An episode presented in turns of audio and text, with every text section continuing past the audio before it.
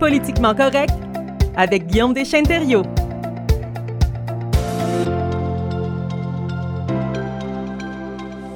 Bienvenue Guillaume en studio en ce beau mercredi pour parler un peu politique. Ça va bien? Oui, ça va bien et toi? Très bien, euh, belle semaine. Et euh, aujourd'hui, le sujet, le chemin Roxham, le fameux chemin frontalier Canada-États-Unis euh, qui est au Québec. Ben, premièrement, qui est-ce qui passe par ce chemin-là? Donc oui, c'est un chemin qu'on entend beaucoup parler, qui fait surtout les manchettes et surtout dans les derniers mois, ça a été politisé, repris par les différents partis politiques, à la fois à Ottawa, mais aussi au Québec. Et vu qu'on a beaucoup de nouvelles dans nos médias ici, francophones du Québec, on entend abondamment parler du chemin Roxham. Qu'est-ce qu'il faut savoir avant pour comprendre? C'est pas n'importe qui qui passe par ce chemin-là. Euh, c'est principalement des demandeurs d'asile. Qu'est-ce qui sont les demandeurs d'asile? Il ben, faut, faut un petit peu en arrière pour comprendre qu'est-ce qu'est notre système de réfugiés au Canada. Au Canada, on a un système de réfugiés euh, comme dans tous les différents euh, pays et il y a deux principales catégories. Il y a les réfugiés réinstallés à partir de l'étranger je dirais que c'est dans cette catégorie-là que le Canada a une plus grande expertise. Qu'est-ce que ça veut dire, ça, les réfugiés réinstallés à partir de l'étranger? Euh, c'est des personnes qu'on va sélectionner alors qu'ils sont encore à l'étranger. Par exemple, dans le cas des réfugiés syriens, c'est des personnes qui étaient dans des camps de réfugiés et le Canada en sélectionnait en partenariat avec les Nations Unies. On identifiait des personnes qui pourraient venir s'installer au Canada. Donc, leur arrivée était préparée, encadrée. On les accueillait. Euh, le Canada, en fait, pour certaines années, alors que Trump était au pouvoir, était le premier pays au monde en termes de nombre de réfugiés réinstallés à partir de l'international. Donc, une longue expertise. Mais au niveau des réfugiés, il y a deux façons d'obtenir ton statut de réfugié au Canada. C'est soit comme je l'ai mentionné, lorsque tu es à l'étranger, mais une personne peut aussi déposer une demande d'asile en sol canadien. Donc, quelqu'un qui, dans son pays d'origine, est menacé, dont sa sécurité serait en jeu. Donc, cette personne-là, si elle retourne dans son pays d'origine, elle pourrait être persécutée, euh, sa sécurité physique serait en jeu si elle retourne dans son pays d'origine. Et les personnes donc, qui craignent la persécution dans leur pays d'origine peuvent venir demander l'asile dans un autre pays. Donc, il y a toute une série de motifs euh, pour euh, des croyances politiques, religieuses, etc. Donc, toute une série de motifs qui sont qu'on peut évoquer et sur la base desquels on pourrait être persécuté.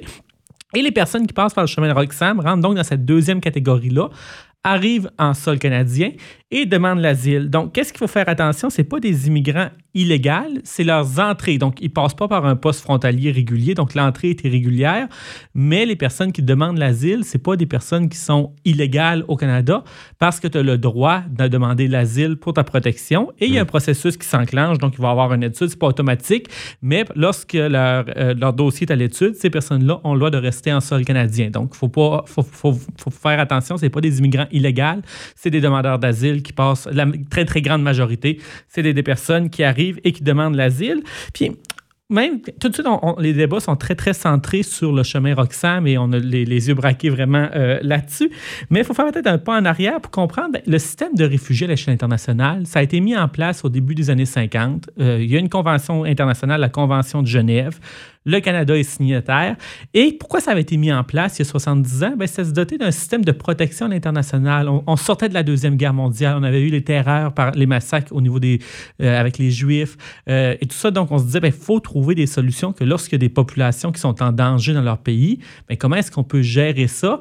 Et il euh, faut savoir, avant qu'on ait un système euh, de, réfugiés international, il y a eu des drames, des réels drames. Par exemple, au Canada, dans les années, à la fin des années 30, début des années 40, à l'aube de la Deuxième Guerre mondiale, il y a un bateau qui est venu d'Europe à bord avec plusieurs, plusieurs personnes, des personnes juives d'Europe, et le Canada leur a refusé l'asile parce qu'il n'y avait pas d'obligation à ce ah. moment-là ces gens-là ont été retournés en Europe et la plupart sont décédés dans des champs à gaz ou sous le régime nazi.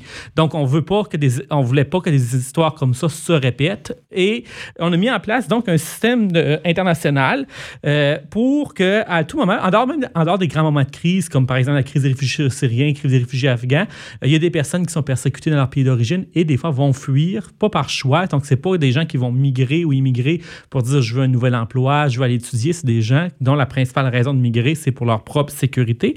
Et quand quelqu'un demande l'asile, ben là, il y a des, on peut pas juste refuser dire oh, on a eu trop d'immigrants cette année, donc on arrête. Non, faut, chaque personne, faut étudier au cas par cas. Et si, selon la Convention de Genève, on constate que la personne est réellement en danger dans son pays d'origine, le Canada doit euh, l'accueillir. Peut-être qu'au Canada, on est moins habitué à ce type de réfugiés-là, donc des personnes qui arrivent par la terre euh, à notre frontière. On a beaucoup, dans l'histoire, on a beaucoup plus été habitué aux réfugiés réinstallés, donc que c'était facilement gérable, on allait les chercher à l'étranger. Mais tu prends l'Europe, euh, à l'Europe qui, qui, a des frontières avec le Moyen-Orient, euh, donc on, peut se rendre à partir de la terre du Moyen-Orient à l'Europe ou d'Afrique à l'Europe beaucoup plus facilement qu'en Amérique du Nord. Mais en Europe, dans certaines vagues, si on prend la, la vague des réfugiés syriens, c'est des centaines de milliers de personnes qui arrivaient dans l'Union européenne demander mhm. l'asile. Donc euh, en termes de nombre, c'était pas du tout, du tout comparable à ce qu'on voit au chemin Roxham. Et même à la frontière sud des États-Unis, c'est par dizaines de milliers que les personnes arrivent donc de la frontière mexicaine euh, vers les États-Unis. Donc, au Canada, on parle d'environ 200 euh, personnes par jour. Euh, si on regardait les chiffres, je pense pour 2022, c'était un peu plus qu'une quarantaine de mille pour 2022. donc, en termes de nombre total, c'est moins gros que des flux qu'on peut voir ailleurs, mais ça pose quand même des différents enjeux logistiques, différents défis. Et euh, c'est donc, euh, c'est ça, on en entend beaucoup parler dans l'actualité en cause des nombres et que les partis politiques ont repris cet enjeu-là. Mais quelque chose à retenir en tête, les personnes qui passent par le chemin Roxham, ce pas des immigrants illégaux. La très grande majorité, c'est des personnes qui demandent l'asile. Des demandeurs d'asile. Mais euh, le chemin Roxham, si j'ai bien compris, tu disais que c'est pas une douane officielle? Non. C'est, bon, ben pourquoi les gens passent pas par une douane officielle, ces gens-là? C'est qu'il y a un enjeu, c'est qu'en fait, on a une entente avec les États-Unis, c'est qu'on a une entente sur les tiers pays sûrs avec les États-Unis. C'est une entente qui a été signée Canada-États-Unis et qui considère donc le Canada comme un pays sécuritaire, les États-Unis comme un pays sûr. Et qu'est-ce que ça veut dire? C'est que si une personne arrive en premier aux États-Unis, elle doit déposer sa demande d'asile aux États-Unis. Et si elle arrive à un poste frontalier, donc dans les, aux douanes canadiennes, donc dans les postes euh, réguliers, euh, demande une demande d'asile, cette personne-là va être refoulée pour dire vous êtes déjà aux États-Unis, vous devez gérer votre dossier aux États-Unis. Euh, et même chose, si quelqu'un voudrait traverser du Canada aux États-Unis pour demander l'asile, on dirait non, vous êtes déjà au Canada, d'un pays où vous êtes en sécurité, euh, réglez votre, dossier va se ah, régler au Canada. Donc c'est pour ça. Mais cette entente-là ne prévoit pas rien pour les entrées irrégulières. Donc, le chemin Roxham, il n'y a pas un, bureau de douane là, c'est un chemin où on peut passer entre les. La, parce que la canadienne, franco-américaine euh, et canadienne, c'est une hyper longue frontière, il n'y a pas des clôtures partout et tout ça. Donc, si on regarde, il y a plusieurs points où les gens pourraient passer. Il y a des grands champs, mais il y a beaucoup d'endroits où, au niveau de la frontière canadienne, que parfois il y a des rivières, il y a des montagnes, il y a des champs où les conditions sécuritaires sont beaucoup plus dangereuses pour traverser. On a même vu, par exemple, l'année dernière, des décès dans l'Ouest canadien. Les gens avaient essayé de passer par un champ en Manitoba, ils étaient morts gelés. Euh, donc, ah, le, chemin Roxham, en fait, c'est parce que c'est un chemin où, qui, est, plus accessible. En fait, dans, tous les points, si on regarde la frontière canado-américaine, c'est un des endroits qui est pas, où n'y a pas un bureau de douane comme tel, mais que, qui est quand même accessible pour passer d'un pays euh, à l'autre. Donc, c'est pour ça que les gens convergent vers euh, ce point-là. Est-ce qu'ils ont pensé en mettre un bureau de douane officiel au chemin Roxham, vu qu'il est tellement utilisé? Puis est-ce qu'il y en a beaucoup des chemins comme ça au Canada? Là? Euh, il peut y avoir d'autres endroits. Donc, le chemin Roxham, c'est pas le, seul endroit où les gens passent, mais c'est lui qu'on entend le plus parler en cause des nombres. Puis aussi, qu'est-ce qu'il faut savoir, c'est que là, il y a, non, il n'y aura pas de bureau de douane au chemin Roxham, mais c'est que ça permet aux, même si c'est des entrées irrégulières, il y a des policiers canadiens, il y a des gens différentes administrations au Canada qui attendent les gens qui arrivent parce qu'on sait, même si techniquement c'est pas censé se passer comme ça, on sait qu'il y a des gens qui vont arriver chaque jour par le chemin Roxham. Donc ça permet même ça permet de gérer un petit peu ces personnes.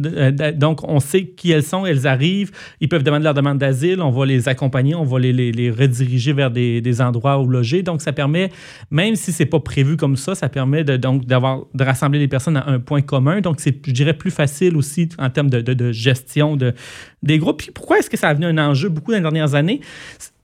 On avait des gens qui arrivaient au, Canada par, la, par, par, les frontières, qui faisaient des demandes d'asile en personne, mais ça n'avait jamais été dans des nombres, je dirais, depuis longtemps, ça n'avait pas été dans des nombres autant importants. C'est que c'est sous la présidence de Donald Trump. Donald Trump, lorsqu'il était président, euh, il a dit ben moi maintenant, j'arrête d'étudier les demandes d'asile de groupes. C'était même en contravention avec la Convention de Genève. Euh, on va déporter des gens. Les gens de tel pays vont retourner chez eux. Donc, un peu les discours à la Trump qu'on mhm. connaît. Mais ça a créé un grand climat d'incertitude et il y a des personnes qui se disaient est-ce que je vais avoir un traitement équitable aux États-Unis Et on a commencé à questionner est-ce que les États-Unis, c'est un, un, lieu sûr? Et aussi, les demandeurs d'asile aux États-Unis sont emprisonnés dans des beaucoup plus fortes proportions qu'au Canada parce que être demandeur d'asile, c'est pas un crime, c'est que tu demandes la protection d'un pays où tu es. Et aux États-Unis, ils sont emprisonnés par dizaines de milliers. Donc, le temps qu'on traite leur demande, on les emprisonne, pas tout le temps, mais bien souvent dans des conditions des fois moins, beaucoup moins idéales. Mm-hmm. Tandis qu'au Canada, oui, il y, a des, demandeurs d'asile qui vont être emprisonnés, mais c'est seulement les personnes qu'on a des doutes qui pourraient fuir ou qu'on a des doutes sur leur identité ou qu'on pense qu'ils cachent des informations. Mais dans la très grande majorité des cas, durant que leur dossier est à l'étude, ces personnes-là ont le droit de travailler, de vivre au Canada et tout ça. Donc, pendant que leur dossier est à l'étude, donc peut-être des conditions des fois qui peuvent être plus intéressantes au Canada. C'est plus permissif. Comparativement aux États-Unis, surtout sous Donald Trump où le climat s'est détérioré. Et avec ça, ça l'a aussi, dans les médias américains, à la télé, etc., ça l'a popularisé beaucoup le chemin Roxham euh, sous la présidence Trump. Donc, c'est un peu pour ça qu'on entend plus euh, parler maintenant. Mais là, il y a des gens qui accueillent les, demandeurs d'asile parce que c'est ça, il n'y a pas de poste de douane officiel, sauf que, comme tu le disais, il y a des gens qui leur posent des questions, qui demandent euh, pourquoi ils sont là et tout ça. Donc, on a positionné des gens à cet endroit-là. Oui, oui, oui. Puis, dans le fond, ça fait du bon sens aussi, plutôt que laisser les gens marcher pendant des kilomètres. Et pas, là, ça permet un certain encadrement et de quoi un peu plus euh, humain aussi comme, comme, comme traitement.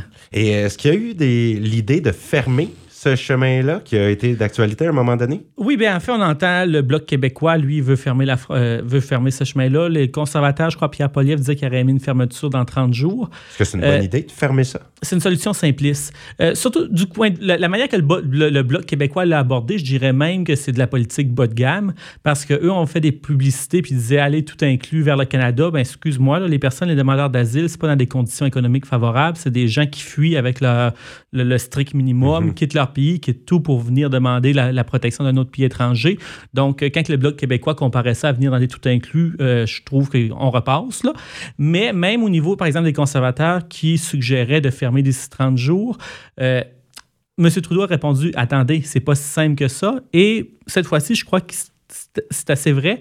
Parce que si on regarde à l'extérieur du Canada, donc les recherches, il y a plusieurs. On n'est pas le premier pays où on a des enjeux avec des flux migratoires. Là. Je veux dire, les flux migratoires, ça existe depuis des décennies.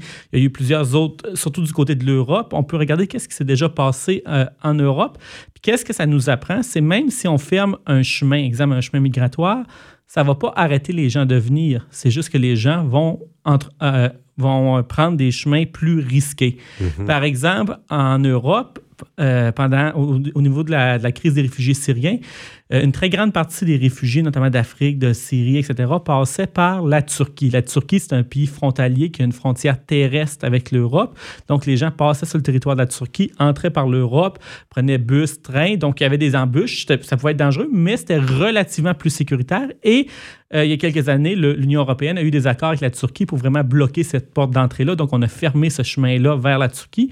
Et maintenant, tous les bateaux, les, les, les, tragédies qu'on entend trop souvent aux nouvelles, les bateaux qui font naufrage Mhm. Méditerranée, les migrants qui meurent noyés. Oui, mais ça, c'est après qu'on a fermé le chemin terrestre. Une fois qu'on a fermé le chemin le plus accessible, ben, ça n'a pas arrêté les gens de fuir la persécution parce que sont des gens-là avaient des problèmes réels dans leur pays d'origine quand même et cherchent euh, un, pays pour les accueillir et vont, entre, vont prendre des voyages dans, la Méditerranée, euh, vont des, naufrages, donc des conditions beaucoup, beaucoup plus dangereuses.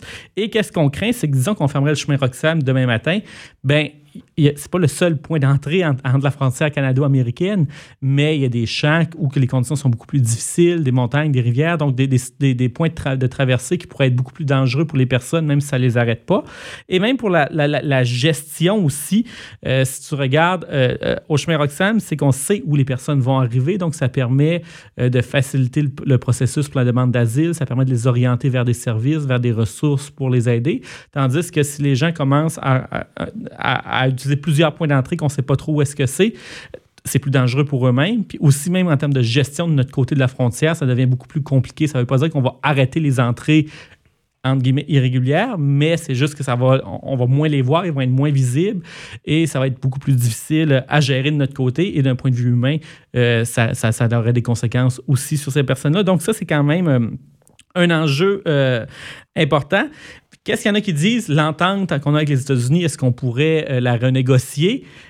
Il faut que les deux partenaires soient d'accord et les États-Unis n'ont pas beaucoup d'intérêt à réouvrir cette entente-là parce que ça voudrait dire que, les États-Unis, qui ont déjà aussi leurs enjeux migratoires, ça permettrait que le Canada pourrait renvoyer plus de personnes vers les États-Unis. Donc, les États-Unis n'ont pas grand intérêt à, non plus à réouvrir cette, cet mhm. accord-là. Donc, je pense qu'il va falloir réfléchir à des façons de gérer ces flux migratoires-là. Puis quand on se compare aussi à l'échelle internationale, comme je l'ai dit, l'Europe, que c'était par centaines de milliers que les gens arrivaient aux frontières de l'Europe, euh, c'était quand même considérablement beaucoup plus difficile à gérer du point de vue euh, de l'Europe. Et il ne faut pas oublier que ces personnes-là, c'est pas seulement des, sont pas des demandeurs d'asile toute leur vie, c'est des gens euh, qui souhaitent aussi s'intégrer sous, bien souvent sur le marché de l'emploi. On est dans un contexte de pénurie de main-d'œuvre, on va chercher l'immigration internationale, donc c'est des personnes qui peuvent faire leur place aussi dans la société canadienne. Et à long terme, quand on regarde les études, disons qu'on regarde euh, à long terme, c'est sûr qu'il y a un coût dans l'accueil actuel, donc il y a des coûts à accueillir des personnes euh, réfugiées au Canada. Mais sur le long terme, si on regarde les impacts économiques, les impacts sociaux, les impacts socioculturels de ces personnes-là, euh, c'est très positif. Euh, même au niveau de la citoyenneté, donc une fois que ces personnes-là deviennent citoyens canadiens, euh, il y avait des études qui montraient qu'elles allaient voter en plus forte proportion, qu'elles allaient vouloir faire plus de bénévolat, euh, donc des, personnes qui vont aussi contribuer à la société canadienne. Il ne faut pas juste voir ça comme dire, oh, on va leur rendre service. Non, c'est une relation donnant-donnant. Et dans un contexte plus global, international, ben, ça s'inscrit dans le système de protection des personnes. Et comme je dis, ce n'est pas un automatisme non plus. Ce n'est pas tout le monde qui va avoir une carte Go restée. Il va y avoir une étude sérieuse leur mhm. dossier. Ben justement, qu'est-ce qu'on peut dire sur l'avenir de ces personnes-là qui ont passé par le chemin Roxane ou qui tentent euh, de venir au Canada par ce chemin-là? Ben, les demandeurs d'asile, dans le fond, première chose, quand ils arrivent, ils font leur demande explique c'est quoi les motifs. Après, il y a mhm. tout un formulaire, donc c'est pas de quoi qui est simple. Donc, ils ont différents. Il faut qu'il y ait un fardeau de la preuve, il faut qu'ils peuvent démontrer qu'ils ont un risque réel. Ils ont le droit d'avoir un permis de travail. Donc, le, temps que leur demande est d'étudier, ces personnes-là ont le droit de travailler. Ils peuvent envoyer leurs enfants à l'école, donc mhm. ils peuvent venir à leurs besoins, s'intégrer. Et leur dossier est étudié. Et à la fin, là, la commission va rendre oui, on reconnaît que vous êtes à risque de persécution, donc on vous donne le statut de réfugié. Et là, ces personnes sont autorisées à rester en sol, euh, en sol canadien si le dossier arrive et dit non, vous avez pas de on n'a pas réussi à démontrer qu'il y avait des, des, chances de, de, persécution réelles, ces personnes-là vont être retournées dans leur pays d'origine. Un, un, enjeu important tout de suite, c'est que le système est un peu surchargé, il y a un manque de ressources humaines et les délais de traitement explosent. Il y a des délais de traitement très longs, même pour avoir le droit de travailler. Ces personnes-là devraient avoir un permis de travail très rapidement, mais là, en cause de la, forte demande et un manque de ressources humaines, un manque de capacité à gérer, il y a des personnes qui passent des mois sans avoir le droit de travailler. Donc, il y a d'importants défis pour subvenir à tes besoins au niveau pauvreté, etc. Euh, je veux dire, il y a des personnes qui sont prêtes à travailler, mais en cause que le système prend trop de temps à traiter les demandes, ces gens-là attendent et attendent. Et après, il y a aussi un enjeu pour traiter la demande d'asile. Donc, étudier le dossier à fond, réellement voir est-ce qu'on accepte ou non. Ça peut prendre des années tout de suite. Mais le problème, les personnes que ça fait 3-4 ans qui travaillent au Canada, qui sont intégrées, que leurs enfants, ça fait 3-4 ans qui sont ici, puis que finalement, après 4 ans, on va leur dire maintenant, finalement, vous n'êtes pas en danger de persécution chez vous, retournez-y. À la fin des procédures. Après plusieurs années, euh, c'est un peu inhumain quand même. Euh, c'est ce type de décision-là et c'est crève-cœur. Euh, donc, je pense qu'il y a une réflexion réelle à voir comment est-ce qu'on pourrait accélérer les processus pour, c'est certain, avoir des enjeux de, des enjeux de sécurité, des enjeux de capacité. Donc, il faut avoir une, étude sérieuse des dossiers, mais il faut aussi penser aux facteurs humains. Donc, comment est-ce qu'on peut améliorer la capacité du système à gérer plus de demandes? Je dirais que l'enjeu là, la, question qu'on pose, c'est est-ce qu'on ferme Roxham ou pas? Mais moi, ma question que je me pose, c'est comment est-ce qu'on peut améliorer notre capacité à gérer les demandes d'asile dans des délais opportuns? Mm-hmm. Pour pas que les gens s'installent, comme tu le disais, puis pendant des années, ils se fassent retourner chez eux, alors que c'est presque impossible à concevoir pour eux. Eh bien, merci beaucoup, Guillaume. Euh, là, on en connaît beaucoup plus sur ce fameux chemin Roxham. Ça fait plaisir. Bonne journée. On se retrouve la semaine prochaine pour une autre chronique politiquement correcte.